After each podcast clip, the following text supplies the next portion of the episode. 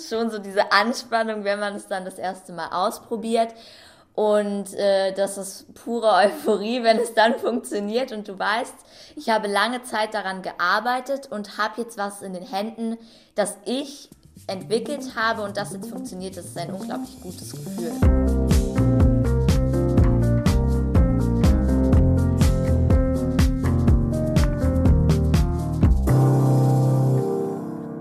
Wer träumt nicht davon, plötzlich eine gute Idee zu haben, mit der sich dann auch noch Geld verdienen lässt. Etwas zu erfinden, das die Welt ganz dringend braucht. Wie kommt jemand auf so eine Idee? Wie fällt dem das ein? Also mir persönlich wäre es nicht eingefallen. Und das ist halt so diese, diese, diese Bewunderung, die es tatsächlich für das gibt, was Deutschland halt im Erfinderwesen so groß gemacht hat. Also wirklich die Leute mit den genialen, neuen Erfindungen, auf die ganz viele andere einfach kommen. Meist sind es Kleinigkeiten, die uns dann das Leben doch ein Stückchen leichter machen, die erfunden werden. Aber wie schwierig ist er eigentlich der Weg von einer Idee zum fertigen Produkt? Woher kommen eigentlich die Ideen und was treibt diejenigen an, die das Projekt dann bis zur Marktreife auch durchziehen? Erfinderinnen und Erfinder im Saarland. Unser Thema heute in Das Zelt Mensch Wirtschaft mit Yvonne Schleinhege und Sarah Sassou.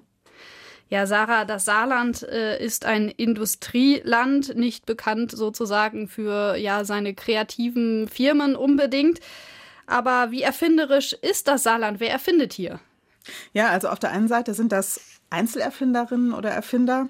Also das sind Menschen, die zu Hause sitzen in ihrer Werkstatt oder äh, in ihrem Keller und da vor sich hin tüfteln. Aber es gibt halt auch Erfinder, die werden beauftragt, etwas zu erfinden. Zum Beispiel äh, Sondermaschinenbauer. Die kriegen dann die Aufgabe, mach mir mal bitte eine Maschine, die äh, eine bestimmte Funktion hat, äh, die es so aber auf dem Markt noch nicht zu kaufen gibt. Das können dann zum Beispiel äh, so Produktionsstraßen sein. Ich war mal bei einem Sondermaschinenbauer zu Besuch, der hat ähm, Produktionsstraßen entwickelt äh, für Pizza- bzw. Flammkuchenhersteller in Deutschland. Die haben da ganz bestimmte Ansprüche, zum Beispiel dann eine Form, also nicht die Pizzaform, die man kennt, rund, sondern eine Herzpizza zum Beispiel zum Valentinstag und die muss gleichmäßig belegt werden in einem bestimmten Tempo und das hinzubekommen, das äh, ist einfach dann die Aufgabe dieses Erfinders. Mm, also lustige Geschichte. Das ist, sind dann Entwicklungen in der Industrie, ne? Ja, genau. Und wie das genau funktioniert, das erklärt Alexander Weber, der Erfinder. Valentinstag eine Herzpizza. Ein Herz zu positionieren, dass es immer mit dem richtigen Form unterm Dosierkopf positioniert wird. Das geht sehr stark auf die Stückzahl.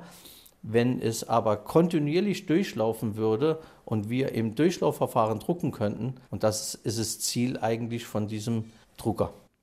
Ja, also ein Drucker, der Pizzen belegt. Und dann gibt es noch so eine dritte Gruppe, kann man sagen, das sind Entwicklungsabteilungen in der Industrie. Mhm. Also das heißt, das sind einfach Ingenieure, Ingenieurinnen, die da halt tagtäglich sich damit befassen, äh, was die Firma ihnen vorgibt zu erfinden. Wir wissen jetzt, welche Erfinder es gibt, aber ähm, lässt sich das alles irgendwie in Zahlen greifbar machen?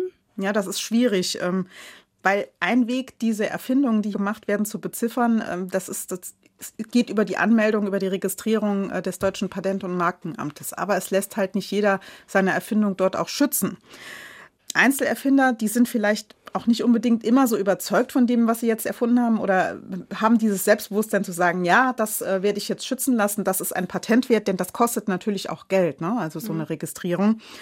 Und wer aber möchte, wer sich da informieren möchte, der kann äh, zu einer Außenstelle des Deutschen Patent- und Markenamtes gehen. Man äh, unterscheidet im Prinzip so vier Gruppen. Also äh, Patente, das sind halt technische Erfindungen, äh, die auf Herz und Nieren kann man sagen geprüft werden, ob sie, äh, ob sie halt auch einzigartig sind, eine Neuheit mhm. auf dem Markt. Dann gibt es Gebrauchsmuster. Das ist so eine Abstufung vom Patent. Äh, die werden nicht so intensiv geprüft. Da geht man einfach davon aus, dass derjenige, der einreicht, dass das eine Neuheit ist. Aber wenn wenn dann mal jemand anderes kommt und sagt, äh, ich habe da aber ein Patent drauf, ich war vor dir, dann wird es problematisch. Mhm. Ist aber halt auch günstiger in der Anmeldung und unproblematischer. Und dann gibt es halt auch noch Markenanmeldungen, also Namen oder, oder Logos oder sowas, ja. Und dann gibt es auch noch Designschutz, also äh, wenn ich jetzt äh, das Aussehen eines Produktes ähm, mir schützen lassen will, wenn ich da sowas erfunden habe. Mhm. Ja, kommen wir nochmal zurück zu diesen Patentanmeldungen. Wer ist da besonders innovativ? Ja, also ganz vorne mit dabei deutschlandweit ist die Robert Bosch AG. Die hatte im letzten Jahr mehr als 4000 Patente angemeldet. Dann folgt äh, Scheffler mit fast 2000 Erfindungen und auch die ZF ist mit fast 1000 Erfindungen im Jahr 2020 dabei gewesen.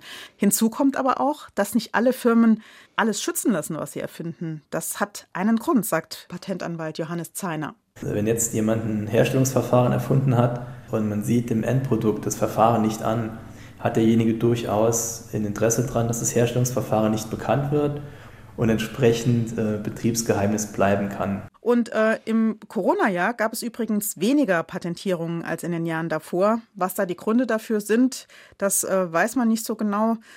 Möglicherweise äh, hängt es einfach auch mit den vielen Lockdowns zusammen, viel Homeoffice. Da haben die ähm, Entwickler, Entwickler, die Tüftler nicht so viel miteinander arbeiten können. Ähm, dementsprechend hat sich das dann in den Zahlen niedergeschlagen. Mhm. Ja, wenn wir uns schauen, was denn so hierzulande erfunden wird. Hm, du hast gesagt, die Industrie ist da super rührig. Ja, im Bereich Maschinenbau, Beispiel Bosch, äh, der Spitzenreiter im vergangenen Jahr. Der ist da zum Beispiel auch gerade damit beschäftigt, sich in der Brennstoff, im Brennstoffzellenbereich äh, weiterzuentwickeln, hat da einige Patente auch angemeldet. Habe ich äh, zuletzt noch einen gesehen, zum Beispiel ein Teil, das entwickelt worden ist, um zu steuern, wie viel Sauerstoff in so eine Brennstoffzelle für einen batteriebetriebenen Motor eingeblasen werden muss, damit der Wasserstoff als Energielieferant möglichst effizient genutzt werden kann.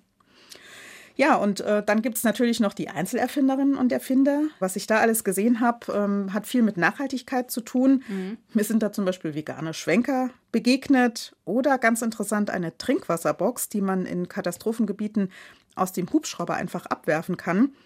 Diese sogenannte Caredrop, die besteht aus Kunststoff, das ist so ein Würfel äh, mit einer doppelten Wand und in den Hohlräumen kann dann Wasser, Trinkwasser eingelagert werden, sagt der Erfinder Michael Wilhelm. Ich habe erstmal den Tank gebaut. Ich habe erstmal diese, diese Kammern äh, sind entstanden. Und habe ich gesagt, okay, wie forme ich jetzt die Kammern, damit das Ganze nicht schwappen kann?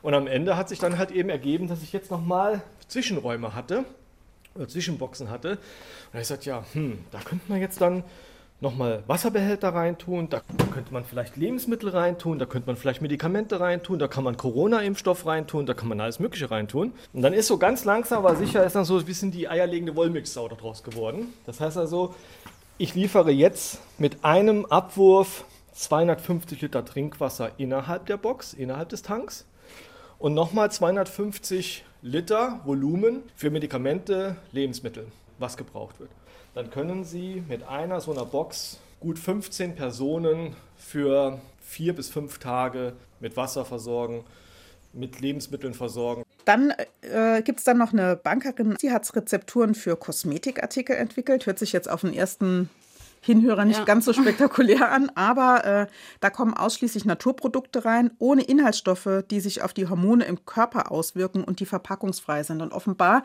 gibt es das in dieser Art und Weise noch nicht auf dem Markt, also ist es eine Erfindung. Mhm, interessant, weil eigentlich ja so ein mega, mega Thema, ne? also so ein total in, innes Thema, äh, Nachhaltigkeit und so weiter. Ähm, interessant. Ja, das zeigt also, dass Erfindungen nicht immer so bahnbrechend sein müssen oder man muss nicht immer das Rad neu erfinden, sondern manchmal kommt es auf, auf ein Detail an. Es geht auch darum, Dinge, die es schon gibt, zu verbessern, also auf Bestehendem aufzubauen und das zu verbessern. Das kann auch ein, als Erfindung gewertet werden. Mhm.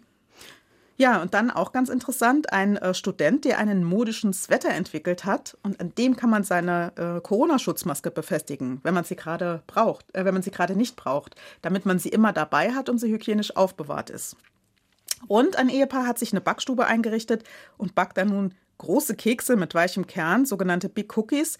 Die haben sich da zum Beispiel dann die Rezeptur bzw. ihre spezielle Backmethode patentieren lassen. Auch interessant und lecker. ja.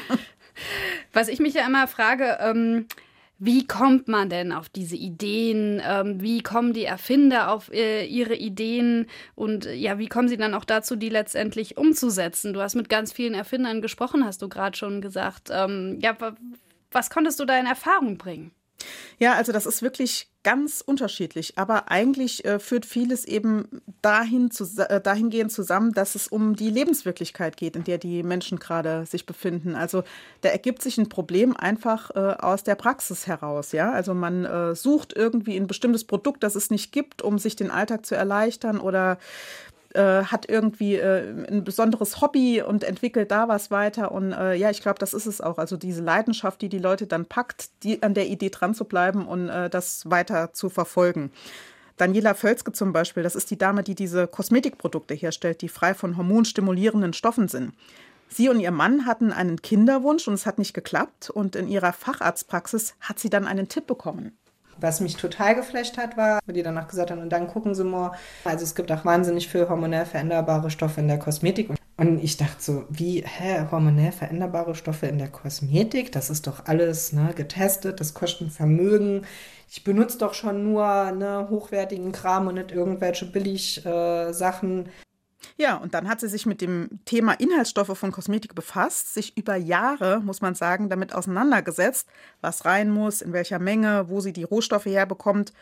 Und irgendwann, nachdem sie gemerkt hat, bei Freunden und in der Familie kommt das gut an, die wollten das alle kaufen, ist sie dann auch mal auf die Idee gekommen, dass sie ihre Produkte ja tatsächlich vermarkten könnte. Und da hat sie sich dann hinter das Telefon geklemmt, um zu erfahren, was sie alles beachten muss, wenn sie da äh, ein Geschäft praktisch draus machen möchte. Also ich han, äh, bin einfach hingegangen und habe äh, nur die Verbraucherzentrale angerufen und gesagt, äh, wer kann mir denn da helfen? Ah, hier äh, das und das Amt, ruf die mal an. Ja, dann rufst du den ersten an. Ich glaube, die können aber auch am Tag wahrscheinlich 1000 Anrufe oder so, weil der ein oder andere sich überlegt, oh, ich könnte ja hier mal eine Creme machen oder so. Ne? Ich habe mir da ein Buch gekauft oder habe bei YouTube was gesehen. Das ist eigentlich ganz einfach, mache ich halt auch mal. Ja, dann schicken die dir Infobroschüren zu, die irgendwie gefühlt ähnlich sind wie die lateinischen Inhaltsstoffe auf der Creme. Du verstehst erstmal irgendwie gar nichts und weißt gar nicht, was wollen die von dir, was sollst du da eigentlich machen. Und dann musst du tatsächlich hartnäckig hin und dran bleiben und ähm, ja, dann kriegst du halt einen ganzen Berg zugeschickt und irgendwann weißt du halt, das sind die zehn Schritte, die ich halt brauche, die ich halt äh, abarbeiten muss. Jeder schlüsselt halt vielleicht ein bisschen anders auf. Ich habe halt gesagt, für mich ist das Wichtigste, dass das hier okay wäre, weil ich jetzt erstmal nicht das große Kapital habe, weil es ist schon nach sehr kostspielig. Ähm, allein was ich halt, ich sag mal, die ganzen Produkte und die Inhaltsstoffe, die ich mir zugelegt habe, also das sind bestimmt ein paar tausend Euro, ne? Danach die ganzen verschiedenen Fette, Öle. Ja, fünf Jahre sagt Daniela Völzke, hat es gedauert, bis ihre Erfindung und dann auch ihr Unternehmen startbereit waren. Mhm. Interessante Geschichte, ne? Im Prinzip, wie du es beschrieben hast. Ich habe eine Idee oder ich habe ein Problem und äh, finde eine Lösung dafür. Ja, ganz genau. So ein Problem hat sich bei Michael Diener eben auch aufgetan. Das ist ein äh, junger Student aus Marping, nur bei ihm ging es viel schneller. Ihm ist jetzt in Corona-Zeiten ein Problem aufgefallen, das viele von uns auch im Maskenalltag erleben. Die Idee entstand im Urlaub. Es war eher so eine Lösung für die Probleme, die eigentlich jeder hat, dass man zum einen, wenn man die Maske dabei hat, sie oftmals einfach in der Hosentasche hat und in der Hosentasche grundsätzlich auch Geldbeutel, Schlüssel, Münzen, was auch immer, alles, was normal für Unhygiene steht, äh, neben der Maske liegt. Und, und das, das Zweite war halt natürlich auch, dass man sie auch oft vergessen hatte, die Maske. Ja, und seine Eltern haben ihm dann geholfen, einen Pulli zu entwickeln. Mit Klettverschluss lässt sich die Maske dann ganz unauffällig äh, dran festmachen, sodass sie geschützt verstaut ist. Und Michael Diener hat das Glück, dass seine Eltern selbstständig sind und die haben ihm dann Tipps gegeben, wie man ein Unternehmen überhaupt aufbaut. Und dann studiert er auch noch BWL, das war auch von Vorteil mhm. für ihn. Ja, und äh, die Eltern haben ihm dann Kontakte vermittelt und dann hat er so auch mögliche Käufer für seine Erfindungen gefunden und hat die Vermarktung selbst in die Hand genommen. Und nach einem Dreivierteljahr ist er dann schon so weit gewesen, dass sein Unternehmen am Markt ja, startbereit ist. Und läuft? Ja, das äh, hat er mir äh, kürzlich noch gesagt, äh, ist jetzt gerade so die entscheidende Phase, äh, dass auch wirklich die Aufträge jetzt kommen. Also das Lager war schon gut gefüllt, also er scheint guter Dinge zu sein. Okay, ja, ein wichtiges Thema hast du gerade angesprochen. Nicht jeder hat Eltern, die da vielleicht hinterstehen und einen unterstützen oder da mit Know-how und Wissen irgendwie zur Seite stehen. Und wenn gerade, äh, hast du es ja gesagt, es sind viele Einzelerfinder, Leute, die aus einer Idee heraus was tüfteln. Ähm, wie werden die unterstützt? Ja, also es gibt äh, bei äh, der Industrie- und Handelskammer, bei dem Tochterunternehmen Saris, äh, gibt es eine Erfinderberatung. Da kann man halt jederzeit sich hinwenden und ähm, sich da beraten lassen wie man äh, mit, also es geht hauptsächlich um die Patentanmeldung da, ne? oder beziehungsweise um die Schutzanmeldung. Ähm, da kann man halt recherchieren, Gibt es die Idee, die ich habe, gibt es sie schon in irgendeiner Art und Weise? Ähm, da kann man dann im Archiv nachgucken. Das kann man aber auch von zu Hause aus machen. Beim Deutschen Patent- und Markenamt gibt es extra so eine Suchfunktion. Aber die helfen einem da einfach weiter und äh, können einem auch Tipps geben, wohin man sich sonst noch wenden kann. Und dann gibt es jetzt äh, ganz neu im Saarland das Cohab 66. Das ist ähm, ja so eine Mischung aus Gründerberatung, aber auch Labor bzw. Werkstatt, wo man dann auch mal ähm, einen Prototypen fertigen kann. Weil die Idee im Kopf zu haben und das funktioniert alles ist ja das eine, aber einfach auch mal das Stück dann, das fertige Werkstück in der Hand zu haben und zu gucken, klappt das wirklich so, ist das so einsetzbar, das kann man da äh, in einigen Schritten dann auch äh, einfach mal ausprobieren. Und da stehen einem auch Leute zur Seite und die geben auch Tipps, äh, wie man zum Beispiel an Fördergelder rankommt. Weil das ist ja oft so ein Problem. Man muss vieles vorlegen, mhm. man muss vieles bezahlen, aus eigener Tasche investieren. Das Geld hat vielleicht nicht jeder. Mhm. Und dann gibt es im Saarland auch noch die Möglichkeit, sich so Erfinderclubs anzuschließen. Okay, das sind dann ganz viele Tüftler auf einem Haufen. Ja, oder? genau. Das Problem ist, in der Stadt gibt es viel mehr Möglichkeiten, sich da zu vernetzen. Auf dem Land sind schon so Geschichten wie, wie kommen denn äh, Schülerinnen, Sch Schüler äh, mit, mit, dem Bus dann äh, abends, wenn man sich zum Tüfteln trifft, noch äh, zu einem gemeinsamen Ort. Ne? Also das sind dann schon so kleine Problemchen, äh, die dann vom Kreativsein abhalten. Ja, wo wir gerade bei Schülerinnen und Schülern sind. Ne? Also ich kenne das ja aus meiner Schulzeit noch, da gab es irgendwie diese Wettbewerbe, äh, Jugend forscht, Jugend experimentiert. Hm. Wie wichtig sind tatsächlich solche Jugendwettbewerbe? Ähm, ja, treiben die sozusagen unseren Erfinderreichtum an? Ja, also ich glaube schon. Also ähm, das ist natürlich immer so eine, äh, so eine Sache, ähm, ob Schüler äh, da mitmachen. Ne? Also das hängt oft dann an demjenigen Lehrer, der Lehrerin. Die müssen da die treibenden Kräfte sein und halt die, äh, die Schülerschaft auch motivieren, da mitzumachen. Ähm, aber wenn die dann da mitmachen, da kommen echt ganz tolle Projekte raus. Äh, ich habe da auch eine Schülerin getroffen, die schon ganz oft mitgemacht hat und ähm, die hat sich dieses Mal mit einem Solarziegel befasst. Ich habe aus Ton einen Ziegel geformt, mithilfe einer mit dem 3D-Drucker selbst gedruckten Form.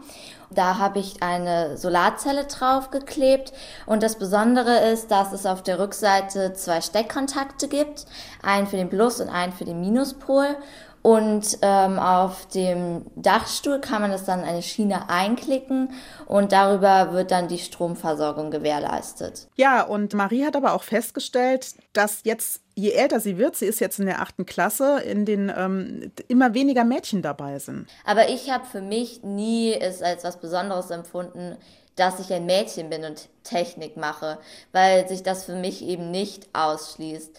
Ich glaube, dass viele, die es nicht machen, einfach irgendwie Angst davor haben. Ich glaube, das muss von uns Frauen ausgehen, dass wir einfach sagen, wir machen das jetzt. Das ist halt dann die Frage, es gibt ja dann so Bestrebungen wie äh, der Girls Day, wo Mädchen dann in so technische Berufe reinschnuppern können oder ähm, so äh, diese typischen, äh, diese ähm, MINT-Geschichten, ne? also ebenfalls bezogen auf äh, technische Fächer, Naturwissenschaften, um da Mädels irgendwie nochmal mehr reinzubringen. Und ähm, ja, wenn es um technische Erfindungen geht, ist das natürlich dringend notwendig, äh, dass da äh, die Mädchen auch das Selbstbewusstsein kriegen, dass man ihnen auch sagt, mach da mit und halte dich nicht zurück, das ist nicht nur für Jungs. Und dann wird es auch mit den Erfindungen klappen. Hm. Ja, was glaubst du denn? Du hast es gesagt, ähm, du hast viele Erfinder jetzt getroffen, ganz unterschiedliche, auch mit sehr unterschiedlichen Ideen. Ähm, was macht diese Erfinderpersönlichkeit aus? Ja, also es ist auf jeden Fall keine Frage des Geschlechts, sondern es geht eher so darum, ähm, ist man überzeugt von seiner Idee?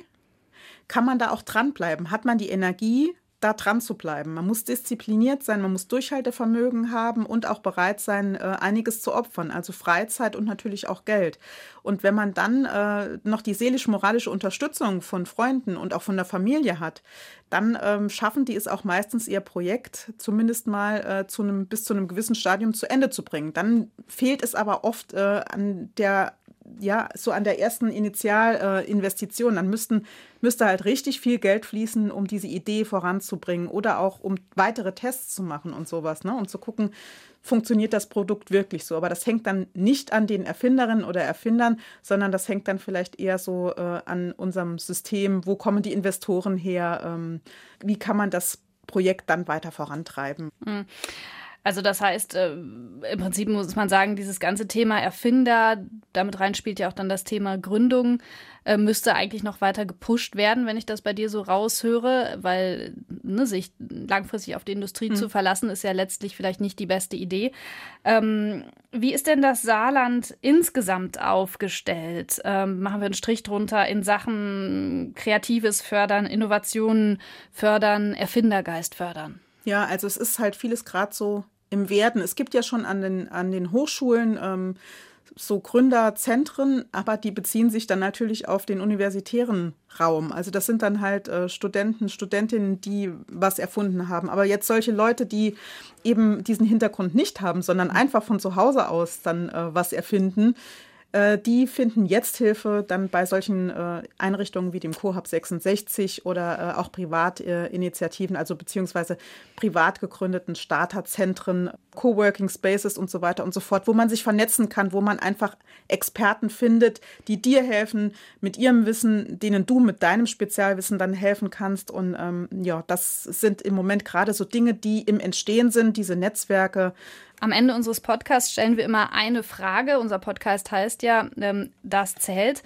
Was zählt für dich bei diesem Thema Erfindung, Unternehmergeist?